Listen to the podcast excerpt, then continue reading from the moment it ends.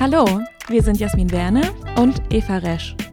In unserem Interview-Podcast Happy Works nähern wir uns der ewigen Frage, wie Glück und Erfolg zusammenhängen. Dazu sprechen wir mit spannenden Unternehmern, kreativen Köpfen, ausgewiesenen Experten und Menschen, die uns und andere inspirieren.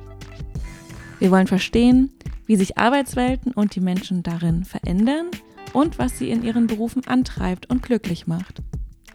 Wenn ihr also, genauso wie wir, auf der stetigen Suche nach neuen Ideen zu positiver Selbstführung, gutem Arbeiten und Erfolg seid, dann werdet doch Teil unserer Reise vom Suchen und Finden nach Glück und Erfolg. Hallo und herzlich willkommen zu einer neuen Episode des Happy Works Podcasts. Mein Name ist Jasmin Werner und mit dabei ist heute wieder Eva Resch. Hallo. Wir freuen uns heute auf einen ganz tollen Gast, nämlich ist Francisco Villanueva mit bei uns hier am Tisch. Schön, dass du da bist. Ja, vielen Dank für die schöne Einladung. Hallo, grüß dich. Francisco, du bist Redner und Vertrauenscoach, vor allem für blindes Vertrauen. Was da genau dahinter steckt, erfahren wir, glaube ich, gleich noch. Aber als allererstes gibt es das Gastgeschenk, das übernimmt Eva jetzt. Und dazu gibt es eine Geschichte, eine sehr traurige. und zwar alle Hörerinnen und Hörer, die schon eine andere Episode gehört haben, wissen, dass wir eigentlich unseren Gästen einen kleinen Glückskeks mitbringen mit einem Spruch. Wir hatten heute einen sehr hungrigen Kollegen im Büro, der hat ihn einfach gegessen. Daher haben wir uns gedacht, was könnte Francisco denn noch bekommen als Gastgeschenk und sind auf die großartige Idee gekommen, wenn es kein Glückskeks ist, dann eben ein Yogi-Tee, weil vielleicht wissen das nicht alle von euch, Yogi-Tees enthalten auch Glückssprüche. Und daher für dich heute, hoffentlich bist du Teetrinker, Francisco. Ich liebe Tee. ein Yogi-Tee und auch der knistert und raschelt ein bisschen. Ich reiße ihn auf. Die Weisheit, die ist ja, glaube ich, dann immer verinnerlicht auf dem Etikett. Ja. Wer von euch will das vorlesen? Ich lese gerne vor. Let your heart guide you, nice. steht da. Ja. Was sagt dir das? Passt das zu dir? Was würdest du sagen? Ich finde, das kann man machen. Also das Herz, so eine, so eine gewisse Offenheit. Ich finde, Herz ist so ein Synonym für sehr vieles, sehr Unklares. Aber für eine sehr offene, wohlwollende, auch intuitive Form zu, zu handeln, zu denken. Und das passt eigentlich sehr gut zu mir und zu meiner Arbeit. Klasse. Na, jetzt haben wir ja Glück gehabt, dass wir doch noch was mit einem wohlwollenden Spruch gefunden haben, Jasmin. Francisco, stell dir mal vor, wir würden uns heute Abend kennenlernen auf einer Konferenz oder auf einem Meetup und dann fragen wir dich, wer bist du eigentlich und was machst du so? Was würdest du uns da erzählen? Ja, ich würde äh, durchaus Ähnliches sagen, wie du bereits gesagt hast, als du mich eingeleitet hast. Ich bin auf meiner Speaker-Seite steht tatsächlich immer noch Inspirator, Vertrauensinspirator. Das klingt so ein bisschen nach Imperator, deswegen finde ich das, das struggle ich damit ein bisschen. Aber ich mag die Idee des Inspirierens. Also mein Job sehe ich darin, tatsächlich Menschen selbst zu inspirieren, Perspektiven zu verändern, Denk- und Handelsweisen mal wirklich anders, anders äh, zu denken oder auch zu, zu erproben und zu experimentieren. Und ja, auch wenn das für mich immer noch auch ein sehr schwammiger Begriff ist, wird er immer salonfähiger. Es gibt so eine, so eine, so eine äh, heuristischere Intelligenz, also so eine intuitivere Vorgehensweise, die ich in meinem persönlichen Leben als wahnsinnig wirksam und hilfreich ent entwickelt habe oder entdeckt habe, erfahren habe. Und das sind so die Dinge, für die ich, die ich versuche, die ich versuche, Menschen nahezubringen. Und etwas, was sich als sehr wirksam erwiesen hat, ähm, Menschen fühlen sich oft sehr ermutigt auch von Vorträgen, die ich halte, von Coachings und so weiter. Und Menschen zu ermutigen, finde ich auch großartig. Kannst du uns zu dieser heuristischen Perspektive ein bisschen mehr erzählen? Ähm, ja, die, die, die heuristische Perspektive hat natürlich sehr viel mit Vertrauen zu tun und mit etwas, was ich Interactive Mapping genannt habe. Und äh, mit Heuristik meine ich im Grunde das ist so eine kleine Geschichte, die ich, ähm, die ich vor ungefähr neun Jahren in Peru erlebt habe. Und zwar bin ich, vielleicht muss man das dazu sagen an, dies, an dieser Stelle, dass ich blind bin. Also ich bin blind, seit ich 18 bin. Das heißt, ich kenne das normal sehende Leben sehr gut. Ich weiß, wie visuelle Dinge funktionieren, visuelle Gesetze, Regelhaftigkeiten und so weiter. Und seit einigen Jahren mittlerweile äh, bin ich blind. Erlebe das als sehr inspirierende Art zu sehen und weiß, wie diese Welt funktioniert mehr und mehr. So sehr man das wissen kann, so sehr man auch als sehender Mensch die sehende Welt kennen kann. Aber so rudimentär habe ich das kennengelernt und bin dann vor einigen Jahren nach Peru gereist, weil ich den Amazonas gerne kennenlernen wollte. Und habe dort gemerkt, dass ich wahnsinnig, äh, wahnsinnig auf den Bauch gefallen bin erstmal. Weil ich treffe normalerweise Entscheidungen, die ich richtig finde, die sich richtig anfühlen, die oft auch sehr lange gewachsen sind und denke oft erst danach über die Konsequenzen nach. Und so war das im Dschungel auch. Und ich war dann in diesem Amazonas, in diesem echten Urwald und Regenwald und habe dort erst gemerkt, dass das ganz schön chaotisch ist, ganz schön kompliziert, so als blinder Mensch sich da zu navigieren. Und so. Du warst da ganz alleine unterwegs? Ich war da ganz alleine unterwegs. Also dort bin ich dann auf andere Menschen getroffen, in so, einem, in so einem kleinen, selbstgebauten Dorf irgendwie. Aber erstmal war ich da komplett allein unterwegs und ja, und habe tatsächlich die ersten Male ähm, mich sehr, sehr befangen gefühlt, sehr ähm, na, in gewisser Weise auch ein Stück weit behindert, so, weil ich tatsächlich sehr festgehalten habe an den alten Konzepten, an Vorstellungen, Regeln aus meiner normal sehenden Welt. Aber im Amazonas gibt es kein rechts vor links und da gibt es auch keine Autos, die hupen und keine Ampeln oder whatever so. Ne? Und, und stattdessen gibt es Affenfamilien, die aufkreischen oder ein stechend starker Geruch, der plötzlich auftaucht oder ein Boden, der plötzlich weichmodrig wird und ich hatte dafür keine Entsprechung, keine, keine keine Regelhaftigkeiten, die ich hätte anwenden können, die ich kannte. So, ne? Also ein Auto, das hupt, das bedeutet meistens in Frankfurt genauso wie in Berlin, New York oder in Lima. Und das verstehe ich. Und dort verstand ich das alles nicht mehr. Und das war erstmal sehr, sehr schwierig, bis ich dann irgendwann so drei Grundannahmen so für mich akzeptiert habe oder drei Grund, Grundtheoreme sozusagen. Erstens habe ich verstanden, dass man blind sich nicht alleine durch den Dschungel orientieren kann. So. Das ist ja auch wichtig, das anzuerkennen. So. Und das Zweite war, dass ich, äh, dass ich entschieden habe, das trotzdem zu machen, weil ich deswegen ja da war. Und das Dritte und Banalste war, dass ich es wirklich gemacht habe. Und was ich dabei noch gemacht habe, und das habe ich dann aber erst in der Retrospektive verstanden, ich habe, als ich entschieden habe, das zu tun, also als ich entschieden habe, blind mich nicht orientieren zu können, habe ich so diese ganzen, in der Psychologie nennt man das manchmal kognitive Repräsentation, losgelassen. Also weil ich hatte keine kognitive Repräsentation für diese Situation, habe trotzdem danach gesucht und diesen Suchprozess habe ich abge, abgebrochen sozusagen. Also ich habe anerkannt, ich habe keine, ich nenne das oft innere Landkarte für das, was da passiert. Und als ich dann entschieden habe, das trotzdem zu machen, habe ich eigentlich geswitcht in so einen quasi Live-Modus. Also ich habe mich eingelassen darauf, dass ich keine Karte habe und dass ich das trotzdem mache, also auf die Umwelt, wie sie wirklich gerade da war. Und wirklich aktiviert habe ich das dann im dritten Moment, wenn ich das dann, als ich losgelaufen bin. So, ne? Und in der Retrospektive habe ich gemerkt, dass ich noch drei andere Dinge gemacht habe. Ich habe wirklich mein Vertrauen aktiviert. Also bevor ich dann wirklich entschieden habe, ich mache es trotzdem, habe ich ganz kurz und auch im Prinzip heuristisch überschlagen, kann ich mir vertrauen? Und habe auch mein Vertrauen aktiviert. Ich habe überlegt, was kann ich, wie bin ich körperlich drauf, wie bin ich intellektuell drauf und so weiter. Dann habe ich, also das war mein Selbstvertrauen, dann habe ich mein Fremdvertrauen aktiviert. Also ich habe irgendwie ähm, gemerkt, dass ich mich einfach wahnsinnig wohl in diesem Dschungel fühle. Also ich fühlte mich wirklich heimisch, wahnsinnig geborgen und so weiter und habe echt innerlich so die Entscheidung getroffen, ich lasse mich auf diesen Ort ein. Vorher hatte ich irgendwie jemanden getroffen, kennengelernt aus der Steiermark, super netter Typ, aber das Einzige, was er gesagt hat, als er mich durch den Dschungel versucht hat zu führen, war Wurzel, Wurzel, Wurzel, weil aus, aus seiner Perspektive und später aus meiner bestand alles nur aus mini kleinen und riesengroßen Wurzeln, größer als, als vom Umfang als jeder Baum, den ich hier in Westeuropa gesehen habe. Und dann habe ich sozusagen mein Fremdvertrauen aktiviert, als ich dann echt entschied, ich lasse mich auf diesen Dschungel ein. Ich fühlte mich wirklich wohl, geborgen, ich fühlte mich wie zu Hause dort. Es ist einfach ein unfassbar schöner Ort. Und das Spannendste, finde ich, ist tatsächlich so, so ein Grundvertrauen auch wirklich zu aktivieren. Und das habe ich gemacht, indem ich, indem ich einfach kurz über den Daumen gepeilt habe, in wie viel ähnlich aussichtslosen Situationen ich schon war in meinem Leben. Und es ist immer gut gegangen bis heute. Und dann habe ich kurz statistisch überschlagen, wie unwahrscheinlich oder wie wahrscheinlich es ist, dass es diesmal gut geht. Und fand das Ergebnis akzeptabel. Und so bin ich dann wirklich sehr offen los. Ich bin sehr, sehr wohlwollend, sehr, ja, sehr vertrauensvoll los. So. Und mit heuristischer Informationsverarbeitung, Heuristik war, meine ich genau das. Also ich habe ich habe aufgehört zu versuchen, nur kognitiv zu verarbeiten, was ich kognitiv verstehen kann, sozusagen, und habe alle Verarbeitungssysteme aufgemacht und mich auf die verlassen, also auch die Halbbewussten, die Vorbewussten, Unbewussten und so weiter. Und ich war körperlich sehr präsent plötzlich, Statt sehr eng und ängstlich war ich sehr vertrauensvoll, also ähm, straff und, und bereit und, und angespannt im positiven Sinne.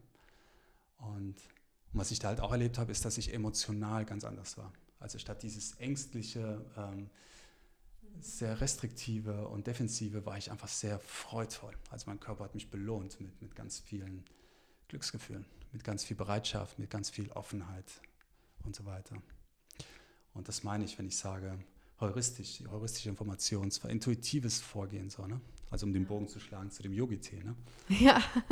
also dieses, äh, ja, ich weiß nicht, ob man das Herz öffnen nennen kann, aber zumindest ist das eine sehr viel direktere, unmittelbarere Form, Informationen zu verarbeiten. Also es kam ein Geruch und ich habe es umgesetzt, ohne zu wissen wie. Oder der, der Boden äh, fiel ab ein Stück weit und ich habe darauf reagiert. Auch wenn mein kognitives System oft eher retrospektiv einfach feststellte, was, er, was ich gemacht habe. Also eher einkategorisierte, statt das alles zu kontrollieren und zu lenken.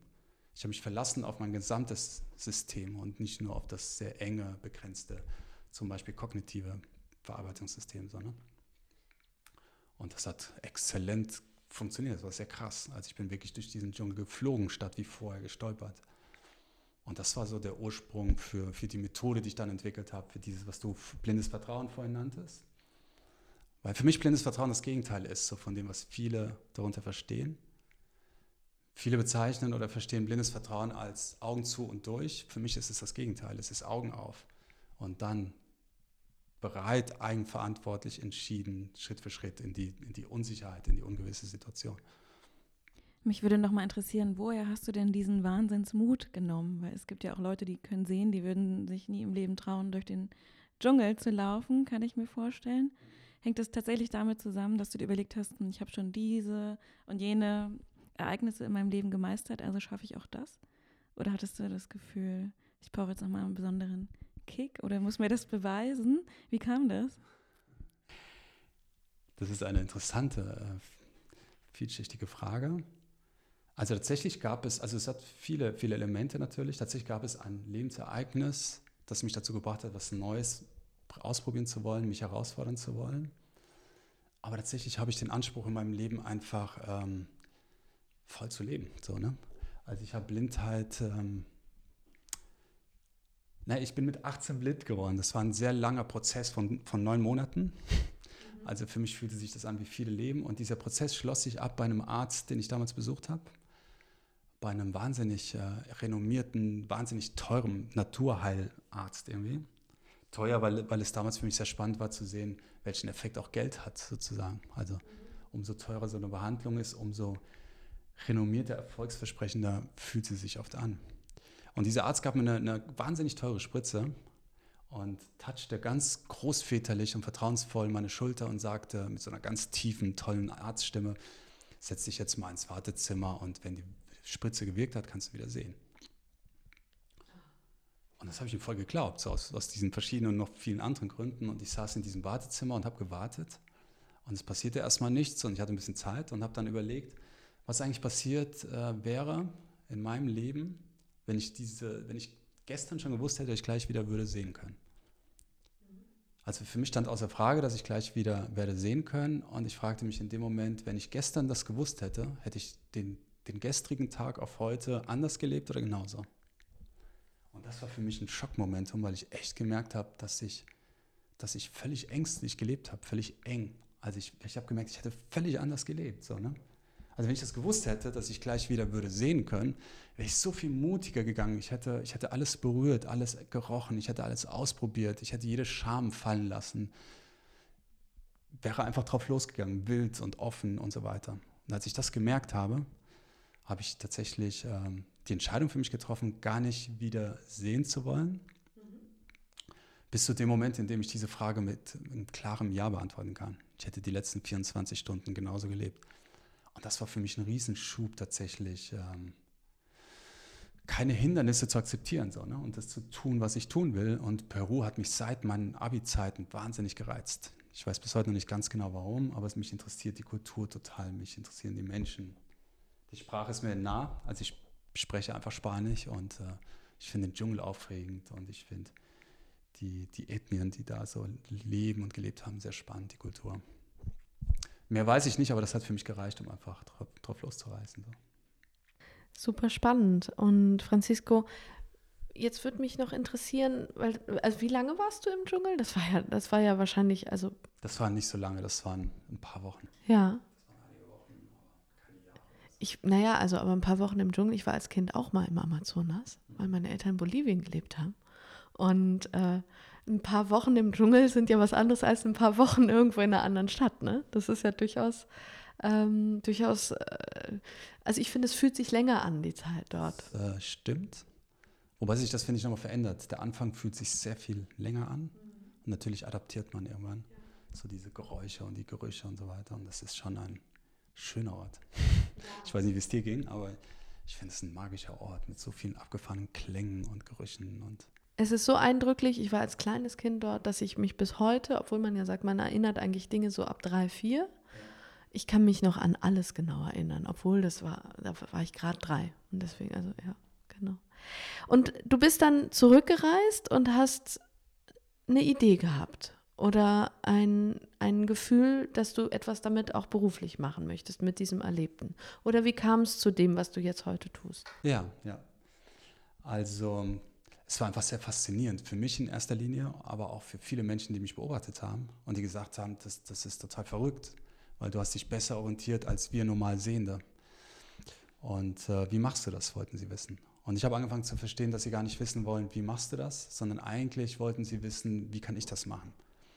Also ich habe mehr und mehr angefangen zu verstehen, dass es eigentlich, ich meine, Dschungel ist ja auch eine sehr gebräuchliche Metapher für Unsicherheit, für Chaos, vielleicht auch für, für Ängste oder für Unkontrollierbarkeit, vielleicht sogar Machtlosigkeit oder so. Und ich habe verstanden, dass äh, viele Menschen eigentlich wissen wollten und immer wieder von mir wissen wollen, wie bewege ich mich durch, durch Unsicherheit? Wie bewege ich mich vielleicht durch, durch, durch Dunkelheit? Oder wie bewege ich mich durch, vielleicht auch durch Ängste oder sowas? Und viele Menschen wollten wissen, wie kann ich, wie kann ich das in meinem, in meinem Dschungel machen? Wie kann ich das in meinem Alltagsdschungel machen und so weiter? Und ich fand das sehr reizvoll. Mich hat das total gefesselt und fasziniert, weil das für mich auch sehr überraschend kam. Und ich fing an, ich hatte das gerade gesagt, retrospektiv zu verstehen, was waren die Wirkfaktoren.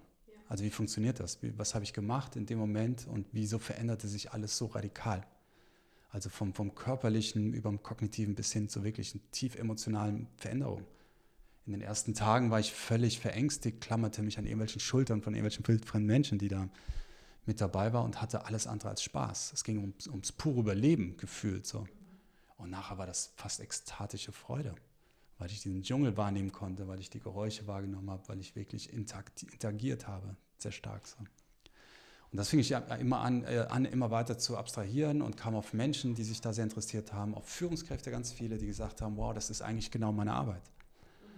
Also es ist genau meine Lebensrealität, weil ich im Prinzip in genau der Situation bin, viel zu viele Reize zu haben, wie in einem Dschungel. Es prasselt ja von allen Seiten alles Mögliche auf einen ein und viel zu wenige gleichzeitig, nämlich der Art, die ich verwenden kann, um, um daraus relevantes Handeln zu machen oder relevante Informationen zu generieren.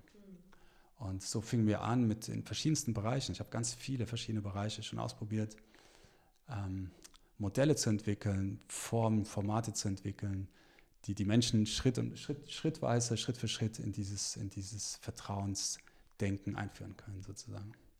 Mhm, ja, ja. Wir kommen da äh, gleich äh, äh nochmal drauf. Ich werde da noch ein paar Fragen zu. Ähm, wolltest, äh, hattest du gerade eine Anschlussfrage? Ähm, ich habe auf jeden Fall eine weitere Frage. Du hast, ich habe äh, auf deiner Seite gelesen, gesagt bzw. geschrieben, blind zu vertrauen ist eine Art zu sehen und bedeutet für dich keinesfalls die Abgabe von Verantwortung. Kannst du das nochmal erklären? Weil wenn ich das jetzt so lese, würde ich interpretieren, eigentlich ist es doch auch gut, mal Verantwortung abzugeben, gerade für Führungskräfte und Verantwortung mal zu verteilen. Warum soll man die Verantwortung jetzt behalten? Ähm, es hat mit dem zu tun, was ich vorhin schon mal angerissen habe, dass für mich blind zu vertrauen, also da geht es, also Blind, blindes Vertrauen ist ein Wortspiel sozusagen aus Blindheit und Vertrauen. Und ähm, für mich ist Vertrauen immer blind. So, ne? Also für mich bedeutet zu vertrauen immer, du hast einen, einen gewissen Anteil an Unsicherheit, sonst müsstest du nicht vertrauen, sondern könntest routiniert abhandeln. Vielleicht nochmal kurz, wie definierst du Vertrauen? Ist Vertrauen für dich sowas wie Selbstvertrauen in dem Fall oder ein Urvertrauen, was man seit der Kindheit mit sich trägt? Oder Vertrauen in andere? Ja. Hm. Das sind genau die drei Dimensionen, mit denen ich arbeite. ja. Also Selbstvertrauen, Fremdvertrauen und ich nenne das Grundvertrauen. Und aus meiner Erfahrung heraus, ähm, in der Praxis und auch mit mir selber, sind das Vertrauensebenen, die mit der Zeit kommen oder die man von Geburt an gelernt hat. Da gibt es ja auch aus der Bindungstheorie und so weiter viele Modelle, die da auch sehr, sehr gut funktionieren. Und es ist aber auch etwas, was man wirklich entscheiden kann. Und das ist das, was ich dann in Coachings mache, in Trainings. Man kann Vertrauen wirklich aktivieren. Und Vertrauen heißt für mich, aktiv zu sein oder zu agieren in einer unsicheren Situation. So, ne? Und viele tun das eben tatsächlich, indem sie die Verantwortung abgeben. Also in meinen Vorträgen gibt es immer Menschen, die eigentlich sagen, früher oder später rausplatzen und sagen, direkt oder indirekt, klingt alles super, Vertrauen habe ich probiert, funktioniert bei mir nicht, mache ich nicht nochmal. Ja. Ich bin enttäuscht worden, verletzt worden und so weiter. Und ich frage dann immer, hast du wirklich vertraut oder hast du in einer kritischen, unsicheren Situation deine Verantwortung abgegeben und dich gewundert, dass deine Bedürfnisse nicht erfüllt wurden? Vielleicht auch wie, wo und wann du das wolltest. Also was ich damit meine, ist, dass man vertrauen kann, dass man sich in eine unsichere Situation begeben kann, dass man sich auch hingeben kann in einer unsicheren Situation, ohne automatisch die Verantwortung abzugeben. Und zwar in dem Moment, in dem du wirklich weißt, dass du blind bist in dieser Situation und es trotzdem tust. Dann gibt es einfach niemanden, dem du die Verantwortung dafür geben kannst, weil du entscheidest das. Und aus meiner Erfahrung heraus kommst du erst dann an diese ganzen Ressourcen, die du sonst nicht nutzt, an diese krassen Qualitäten. Und ein Beispiel mit Verantwortung abgeben, das ist ja ein ganz ähnliches Beispiel. Man kann Verantwortung abgeben, sozusagen, weil man es muss, weil man gar keine andere Möglichkeit hat, weil man total aus einer, aus einer unbewussten Überforderung, das erlebe ich oft mit Führungskräften, oder man kann Verantwortung sehr entschieden abgeben, also bewusst abgeben, wirklich als, ähm, als notwendige, notwendige eigene Ressource vielleicht sogar, die Fähigkeit, Verantwortung abzugeben. So, ne? Und dann ist es eine entschiedene, eigenverantwortliche äh, Tat oder, oder Handlung. Macht das Sinn? Also diese Unterscheidung? Ich, ich finde schon, ja. Was, ähm, wenn, das ist ja ein sehr, an der Stelle noch ein, ein sehr, ähm, ein großes Konzept, ne? ein, ein, ein theoretisches Konzept. Und in meinen Coachings habe ich dann ganz häufig ähm, Führungskräfte sitzen, die sagen, ja, klingt ja alles schön und gut, aber wie mache ich das denn jetzt konkret? Was sagst du? Hast du das auch, diese Frage? Wie vertraue ich jetzt? Ja, ne, du hast auch vorhin gesagt, du kannst das aktivieren. Wie, was würdest du sagen, wenn jemand sagt, ja, dann sag mir, wie ich es machen soll? Lade ich ihn in mein Coaching ein. Ja, und was machst du da mit ihm?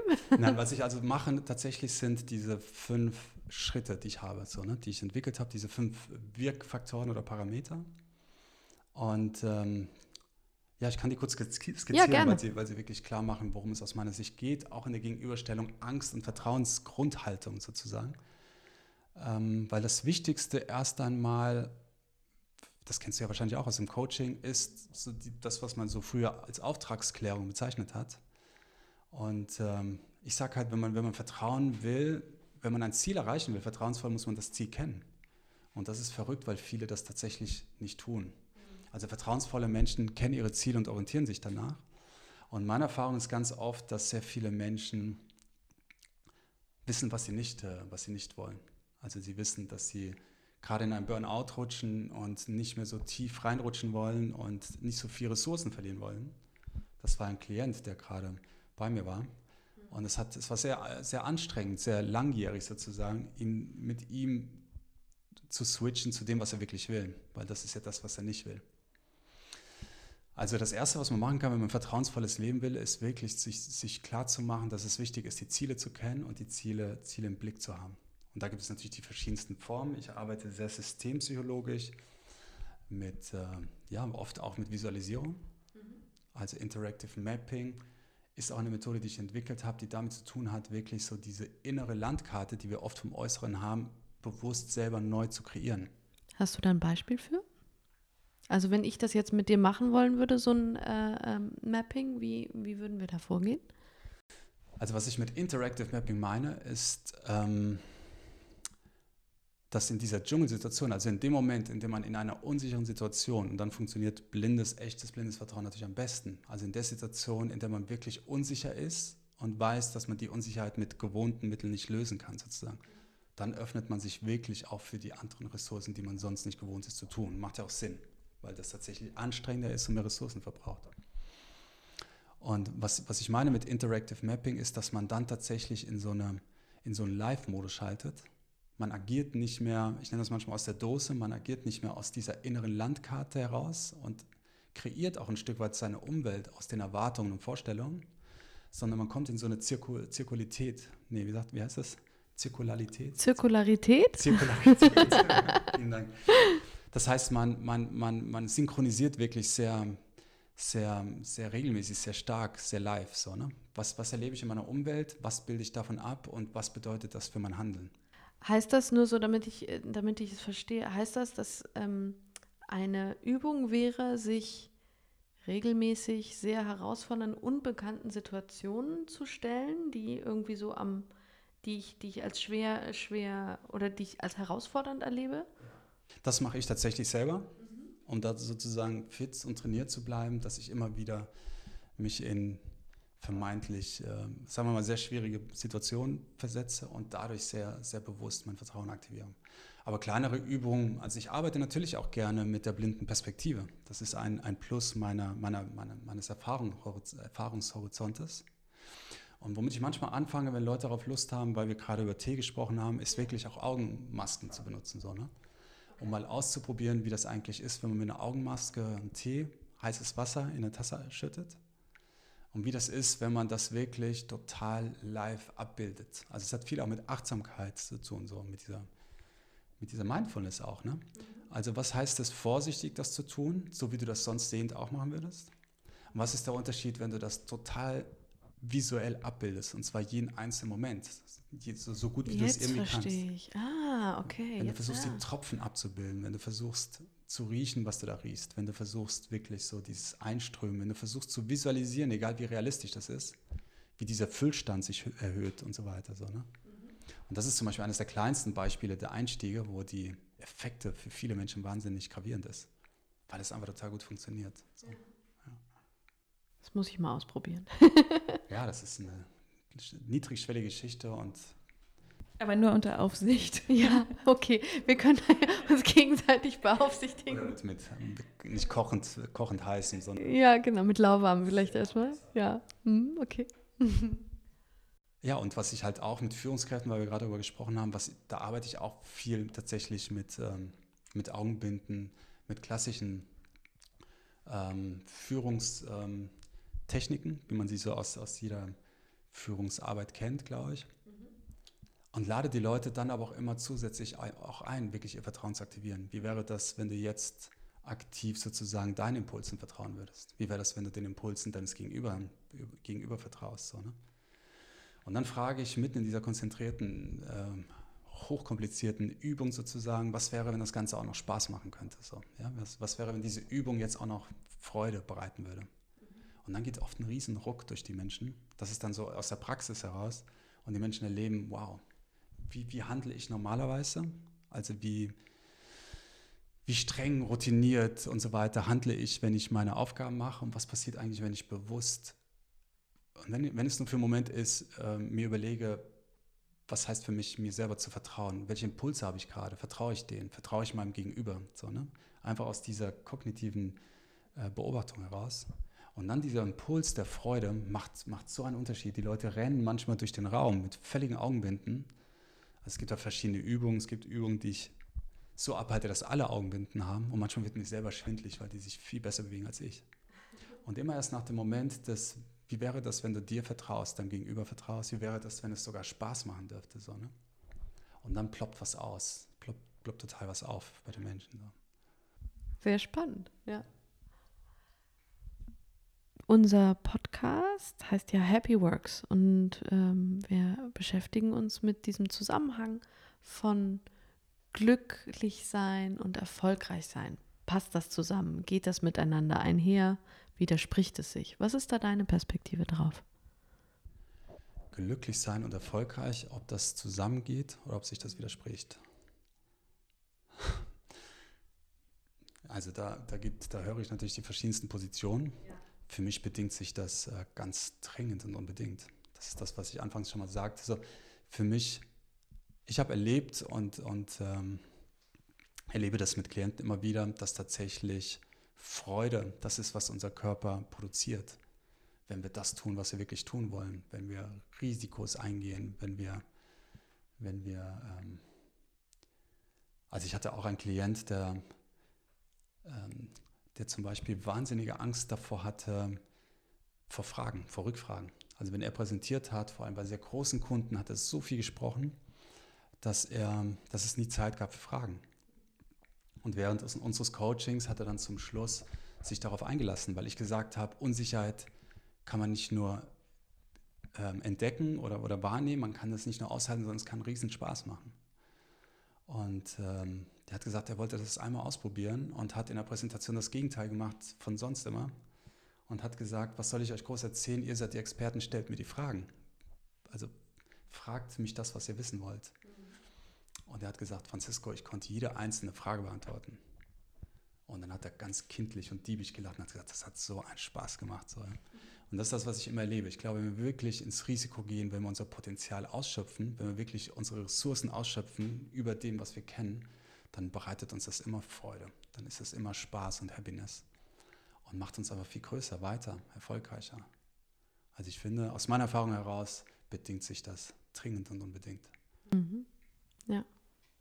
Das heißt, du schickst die Leute mit so einem, du machst ihnen diese, die müssen sich die Situation mit allen ihren Faktoren bewusst machen, bevor sie in eine Situation reingehen und dann bewusst sich eigentlich diesem Risiko aussetzen. Ne? Also nicht im Sinne von, was tust du da und du, äh, du riskierst wirklich äh, dein Leben, aber zu, ne, bei dem jetzt, bei dem bei, äh, Kollegen zu sagen, so pass auf, du bist doch, du bist doch ein Experte und mach, probiere es bewusst aus. Darum geht es eigentlich, ne? Ja, ich möchte vielleicht doch an der mhm. Stelle betonen, dass ich niemand animiere, das, um das Himmels Willen. Nicht, das Aber manchmal ist das ja gefühlt bei Führungssituationen, ja, ne? das fühlt sich ja, für viele an, dass es um Leib und Leben geht. Ja. Und darum geht es ja eigentlich nicht. Also im schlimmsten Fall wird man vielleicht gefeuert. Aber auch das fühlt sich manchmal für Menschen ja lebensbedrohlich fast an. Ne? Und das kennen wir alle, glaube ich. Mhm.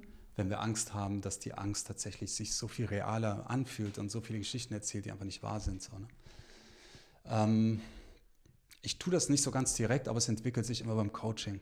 Also ich mache nie Coachings unter fünf Sessions, weil das keinen Sinn macht. Und selten mehr als fünf Sessions, weil ich so eine gewisse Abhängigkeit versuche zu vermeiden. Und wir entwickeln in der Regel von Anfang an Routinen, in denen die Klienten sich selber klar machen können, was sie eigentlich wirklich wollen und ähm, wie sie das erreichen können. Also so eine Art Hausaufgaben ent entwickeln wir zusammen. Routinen äh, sind für mich sozusagen regelmäßige Rituale. Rituale sind für mich Räume, in denen du Dinge machen kannst, anders als gewohnt. Also so ein fester Rahmen, Zeitrahmen, vielleicht auch ein Ort und so weiter, in dem du Dinge ausprobierst, die du sonst nicht ausprobierst, um Ziele zu erreichen, die du sonst nicht erreichst. Und dabei entwickelt sich in der Interaktion immer sowas wie zum Beispiel, das, das hat mich selber überrascht, dass er tatsächlich bei, einem, bei dem wichtigsten Kunden, den er je hatte, alles umgedreht hat. So, ne? Mega spannend. Aber das entwickelt sich ganz oft dann in der Interaktion. Mhm. Ich traue mich nicht, das zu machen und so weiter. Wie wäre das, wenn du genau das machen würdest? Wie fühlt sich das an? Und dann kommt große Angst, aber auch gewisse Aufregung und so weiter. Und ich, ich bin kein Pusher. Ich mag das nicht, Menschen zu pushen, sondern ich glaube, Menschen haben total Lust, ihre Ziele zu erreichen, Abenteuer zu erleben und so weiter. Und hat sich dein Klient das nach einer Session getraut oder nach den besagten fünf Sessions? Nach der vierten Session tatsächlich. Okay. Richtig cool, finde ich total gut. Ja. Und wenn du sagst, Glück und Erfolg hängt für dich unbedingt zusammen, gibt es Bedingungen, wo du dem einen, also entweder Glück oder Erfolg, auch mal den Vorzug geben würdest? Und wenn ja, was wäre das? Ich bin mir nicht sicher, ob ich die Frage verstehe. Kannst, kannst du mir ein Beispiel nennen? Oder was meinst du damit? Vielleicht, ich habe eine Idee. Ähm, es gibt manchmal, also es gibt ja manchmal habe ich zum, zumindest in meinen Coachings Leute, die sagen, naja, wenn ich muss jetzt noch zwei Jahre die Zähne zusammenbeißen und muss noch unbedingt, keine Ahnung, die, nächst, die nächste Beförderung oder den Schritt oder den Verkauf der von das muss ich noch erreichen, weil dann habe ich das und dann bin ich glücklich. Oder dann kann ich, dann habe ich Zeit, wieder die Dinge zu tun, die mich glücklich machen. Das vielleicht, oder? Ja, das ist ein kompliziertes Feld, glaube ich. Also so, so, eine gewisse Disziplin zu erlernen, Belohnungsaufschub so, kann ja sehr sinnvoll sein. Also wenn man immer nur darauf aus ist, sofort belohnt zu werden für das, was es macht. Das ist aber ein weites Feld tatsächlich und nicht so ganz mein, mein äh, Arbeitsfeld so. In der Regel erlebe ich das so, dass ähm, vielleicht ist Glück auch nicht so der ganz richtige Begriff, sondern eher sowas wie Erfülltheit oder, oder, oder Leidenschaft oder sowas. Also ich erlebe sehr viele Klienten, die in meinem Coaching durchaus auch schwierige Prozesse vollziehen. Also ich habe schon tatsächlich auch Trennungen erlebt und, und ähm, Kündigungen und so weiter. Und das war oft verbunden mit sehr viel Traurigkeit, Schmerz und, und, und uh, unangenehmen Prozessen. Aber das ist nicht zwangsläufig das Gegenteil von Glück. Also ich weiß nicht, ob ihr das nachvollziehen könnt, aber die Menschen fühlten sich trotzdem erfüllt. Sie hatten trotzdem das Gefühl, dass es der richtige Prozess ist, dass, dass sie sich damit gut identifizieren können und waren sehr dankbar, jemanden zu haben, der sie dabei reflektiert, einen Rahmen bildet, der, der das tragbar macht. Und äh, das ist schon eine Prämisse, die für mich sehr wichtig ist. Ne? Also ich frage schon oft, äh, wie fühlt sich das an? Was, was, was ein Gefühl hast du dabei, wenn du das machst? Und selbst wenn, wenn das, ähm, das Ergebnis in zwei Jahren stattfindet, dann kann es ja sein, dass die Zwischenschritte und die, die Mühen sich trotzdem aufregend anfühlen und, und äh, ein Gefühl von Lebendigkeit und, und äh, Zufriedenheit auslösen. Oder es kann sein, dass schnell sich ergibt, boah, das ist eigentlich, das macht mich total leer und, und müde und traurig und ich weiß gar nicht, was danach sein soll und so weiter. Und dann passiert es oft wie von alleine innerhalb von Coachings, dass die Leute merken, eigentlich ist das Quatsch. So, ja. ja. also warum soll ich das machen? Das habe ich früher schon oft gemacht und so weiter. Und die entwickeln innerhalb des Coachings oft einfach einen anderen Denkansatz oder andere Perspektiven. Und das hat viel mit Vertrauen zu tun. Also wenn ich das jetzt nicht mache, diese zwei Jahre mich nicht durchquille für etwas, woran ich nicht glaube, ähm, und vielleicht auch nicht die Anerkennung bekomme, die ich erwarte und so weiter, kann das trotzdem ein gutes Leben sein. So, ne? Kann trotzdem etwas anderes kommen, was, was genauso gut und vielleicht noch besser ist. So. Und das hat für mich viel mit Vertrauensentwicklung zu tun. Ja. Das ist ein schöner Gedanke, ja. Da muss ich nochmal drüber nachdenken. ähm, magst du uns noch ein bisschen erzählen ähm, darüber, wie, ähm, was dich so beim Arbeiten glücklich macht? Also wo arbeitest du zum Beispiel gerne? Das ist eine sehr schöne Frage tatsächlich. Und da ja, würde mich auch interessieren, vielleicht habt ihr da auch gute Ideen, weil ich bin immer auf der Suche nach guten Plätzen. Ähm, ich arbeite tatsächlich am liebsten und ich denke immer wieder darüber nach ähm, in Zügen. Ja. Ich reise sehr gerne im ICE und reserviere mir dann immer einen schönen Platz, tatsächlich in der ersten Klasse. Mhm. Und lasse mir dann immer guten Tee bringen und sorge dafür, dass mein Laptop voll ist. Und mag dieses, dieses Maß an Geruckel und an, äh, an, an, Umwelt, die Natur, die an mir vorbeizieht und so weiter. Also ich überlege schon lange, ob nicht wirklich so eine Bahncard 100 genau das Richtige für mich wäre und vielleicht sogar so ein Büro ersetzen könnte, weil ich sowieso sehr viel unterwegs bin. Also ich arbeite sehr, sehr, sehr gern und sehr gut auf, äh, unterwegs, in Zügen, in Flügen. Ja.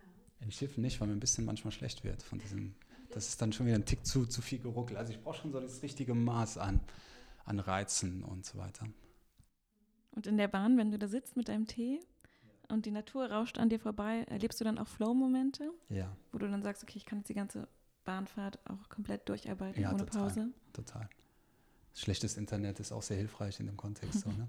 Stimmt, das ist noch so ein wichtiger Aspekt, der in Zügen gar vielleicht ist das sogar gut, dass das total Internet nicht, ja. nicht gut ist, oder? Ja, total gut. Naja, also, je nachdem, wie man arbeitet. Also ich bräuchte schon Internet. Also eine Live-Konferenz jetzt wäre ungünstig, aber man hat immer in den Bahnhöfen gutes Internet kurz mal. Das heißt, wenn es um, um einen kurzen, wichtigen E-Mail-Austausch geht, dann funktioniert das. Und ansonsten ist es total gut aufgeben zu können, gutes Internet zu haben und das einfach loszulassen und wirklich, das ist für mich eines der wichtigsten Aspekte tatsächlich, um in einen Flow zu kommen. So, ne? Also wirklich Smartphones auszuschalten, Internet auszuschalten und wirklich sich einer Aufgabe zu widmen.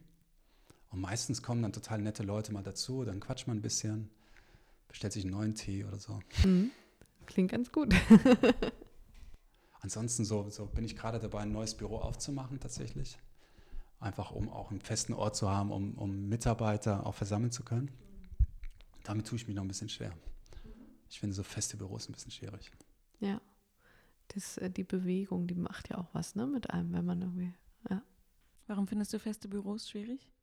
Ähm, vielleicht genau aus diesem Grund. Es ist mir ein Tick zu statisch, glaube ich.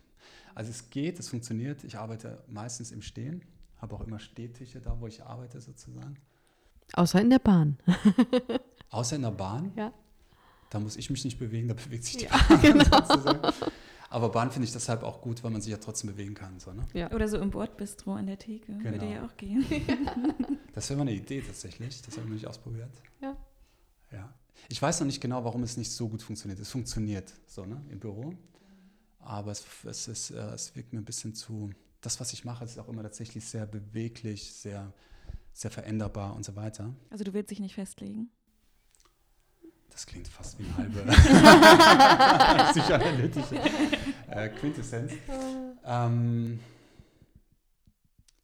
ja, ich mag tatsächlich so die, die, die Bewegung. Ich mag tatsächlich ähm, ähm, kombinierte Lösungen. Also tatsächlich auch wohne ich an, teilweise an verschiedenen Orten. Im Winter wohne ich immer woanders als in Berlin und so weiter.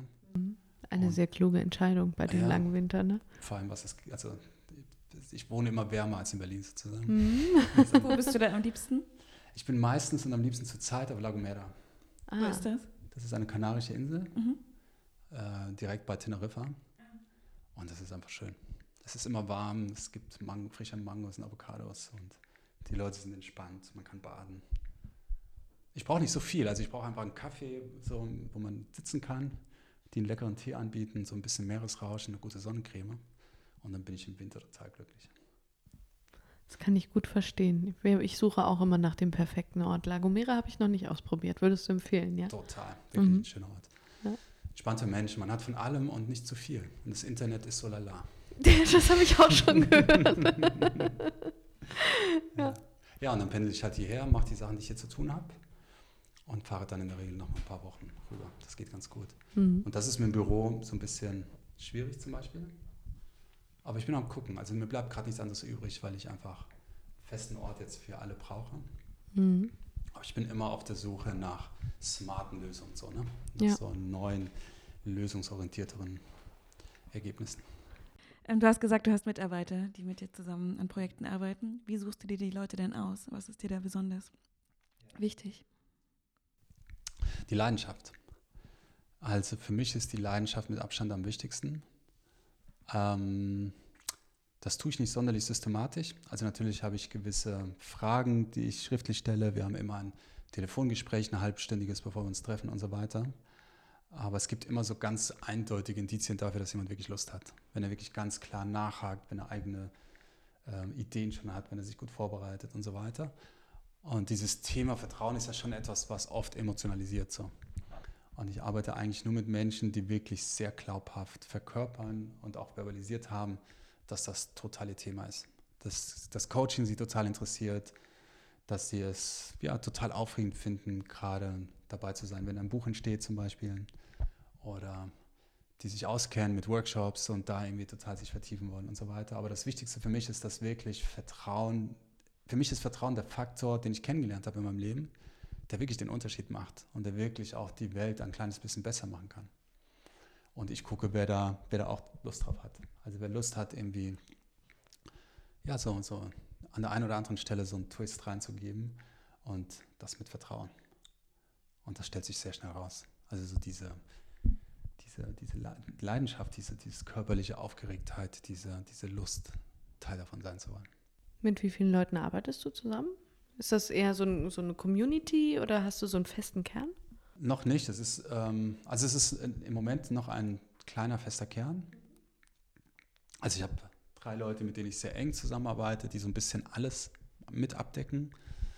Ich habe einen, der eher Marketing macht. Ich habe einen, der eher Büroführung macht. Und einen jetzt aktuell, der, der sich sehr gut auskennt mit so Online-Marketing. Also über das normale Marketing hinaus sich wirklich mit Online-Marketing auskennt und auch mit diesen ähm, Webprogrammen, also so Online-Web-Sachen zu machen. So, ne?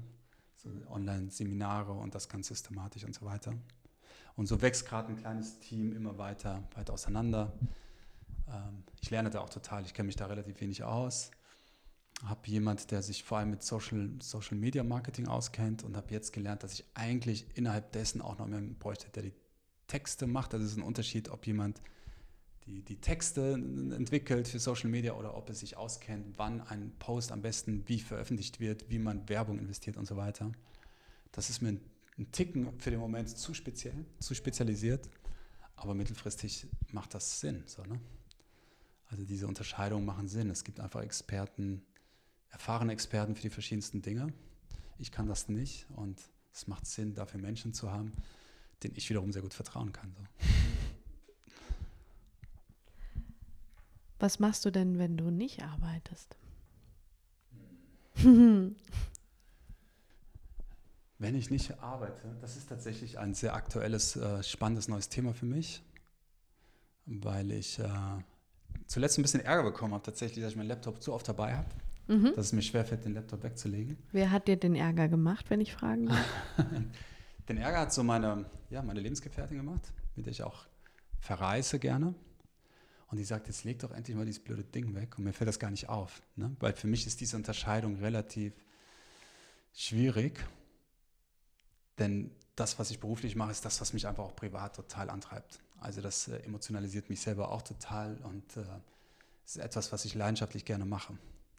Und trotzdem ist es total wichtig und privat, wenn ich nicht arbeite, das mache ich seit neuestem, dass ich wirklich sehr bewusst nicht arbeite, verreise ich sehr gerne tatsächlich.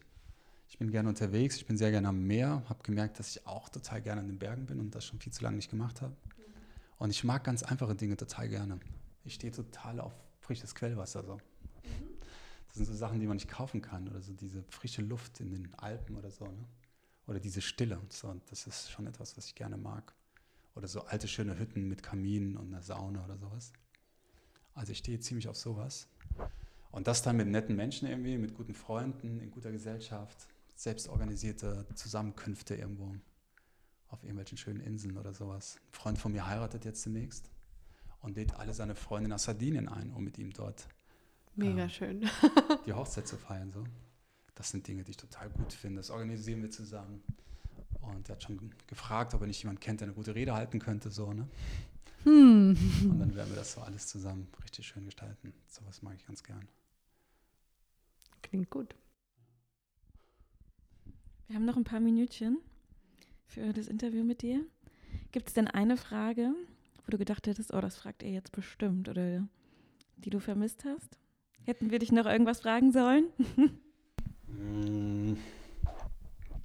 Also was mich tatsächlich alle fragen, was natürlich marketingtechnisch für mich nicht so schlecht ist, ist, ich habe gesehen, dass du ein Buch schreibst. Worum geht es mhm. da? Erzähl doch.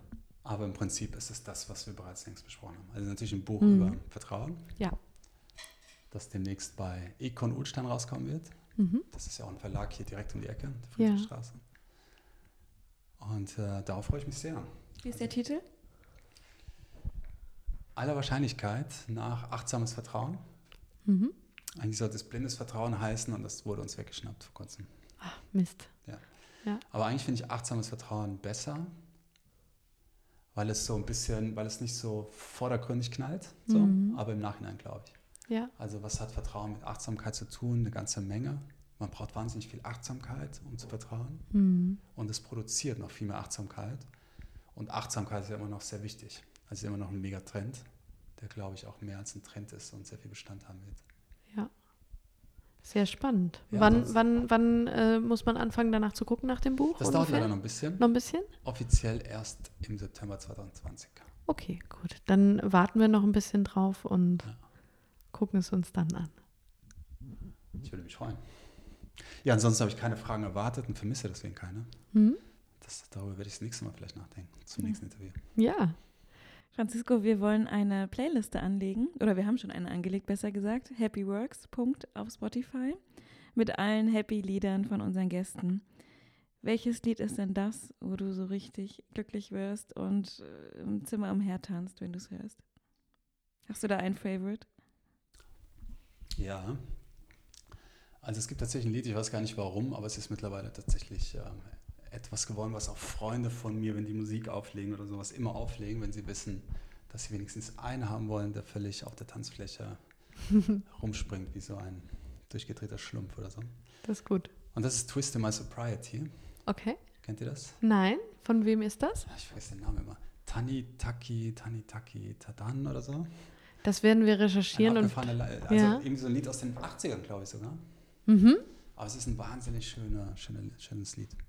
Sehr schwungvoll, mit einer gewissen Portion Melancholie, Augenzwinkern im Text und sehr viel Hintergründigkeit über den Twist in, in My Sobriety. Das werden wir mit auf die Liste packen. Finde ich toll. Super. Und abschließend möchten wir unseren Podcast gerne wie ähm, jede Woche mit einer Aufgabe, die wir gerne unseren Hörerinnen und Hörern mitgeben wollen. Und das kann etwas sein, was so ein bisschen wie so eine Quintessenz ist aus dem, was wir heute besprochen haben. Vielleicht eine Aufgabe, wo du sagst, probiert es einfach mal aus. Das macht euch glücklich, das macht euch erfolgreich, das kann euch eine neue Perspektive eröffnen. Hast mhm. du da eine Idee? Ja, ich habe ja euer Podcast mir schon mal angehört. Mhm. Das, das, ist ja schon auch einer für Fortgeschrittene, glaube ich. Und deswegen würde ich gerne nochmal das aufgreifen, was mhm. wir schon besprochen haben eigentlich. Ja. Also diese Synchronis Synchronisierung, Synchronität von dem, was man tut. Mhm.